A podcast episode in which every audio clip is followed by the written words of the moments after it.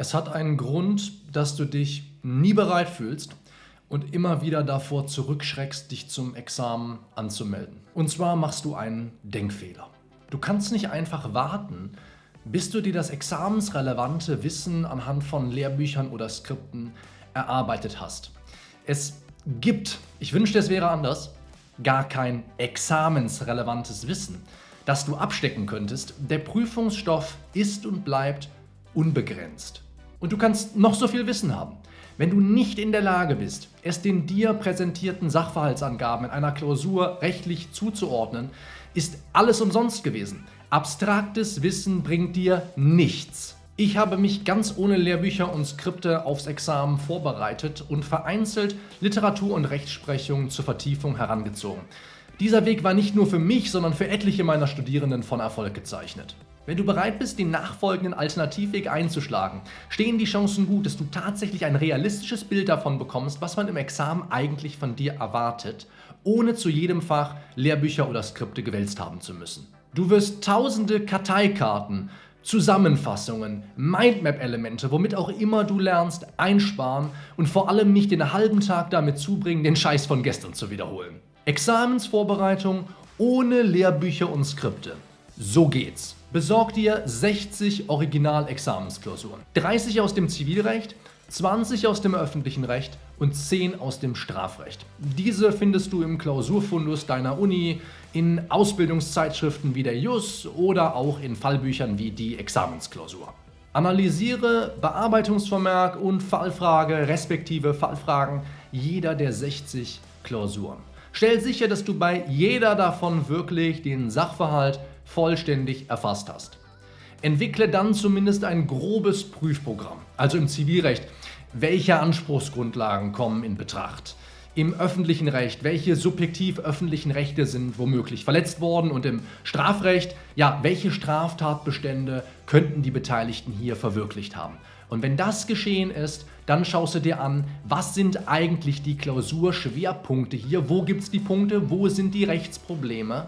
und erstellst dir davon eine Übersicht. Im zweiten Schritt nutzt du die entsprechenden Falllösungen dieser Klausuren als Quelle deiner eigenen Notizen. Wenn du dir eigene Notizen erstellst, dann achte darauf, dass du auf jeden Fall in eigenen Worten formulierst, damit du das, was du dir rausschreibst, auch garantiert verstehst. Mit diesen so erstellten Notizen kannst du dich dann zu Beginn deines Lerntages oder wenn du gerade mal keinen Fall löst, aktiv abfragen. So als Faustregel kannst du dir abspeichern, dass du pro Seite Falllösung auch nur eine Notiz erstellen solltest. Und erst dann greifst du zu Literatur und Rechtsprechung um herauszufinden, warum sich eine bestimmte Rechtsfrage in deiner Klausur gestellt hat. Oft finden sich am Ende auf der letzten Seite von professionellen Lösungsvorschlägen Vertiefungshinweise, die genau die Rechtsfragen zum Gegenstand haben, die die Klausurschwerpunkte des jeweiligen Falles bildeten.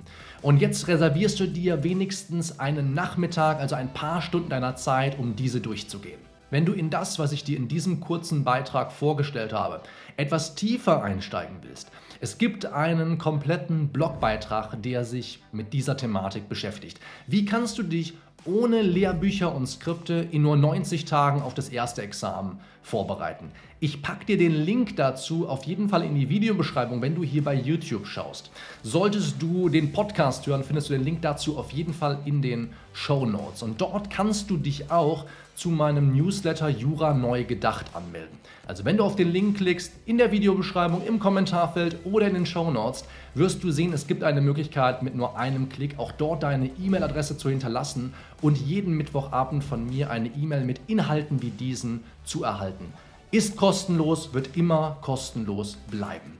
Da hast du einfach die Bequemlichkeit, du genießt die Bequemlichkeit, diese Inhalte, ohne dass du hier bei YouTube mich finden müsstest und gucken müsstest durch irgendwelche Abo-Zentralen, wo alle Videos gelistet sind, die jemand veröffentlicht hat, die dir gefallen. Das musst du alles nicht tun, da musst du überall nicht durchgehen. Du kannst einfach Mittwochabend um 20 Uhr in dein E-Mail-Postfach schauen und bekommst die jeweiligen Inhalte der jeweiligen Woche dort für dich in Form eines Newsletters aufbereitet. Würde mich sehr freuen, wenn du auch Abonnentin oder Abonnent dieses Newsletters wirst. Ansonsten findest du, wie gesagt, den Link zum vollständigen Beitrag, zum vollständigen Blog, Eintrag zu diesem Thema wenn du auf den Link klickst, beziehungsweise in der Videobeschreibung im Kommentarfeld oder in den Shownotes. Ich wünsche dir noch eine schöne Woche. Wir sprechen uns ganz bald hier auf dem Kanal oder im Podcast wieder. Mach's gut, bis dahin, ciao.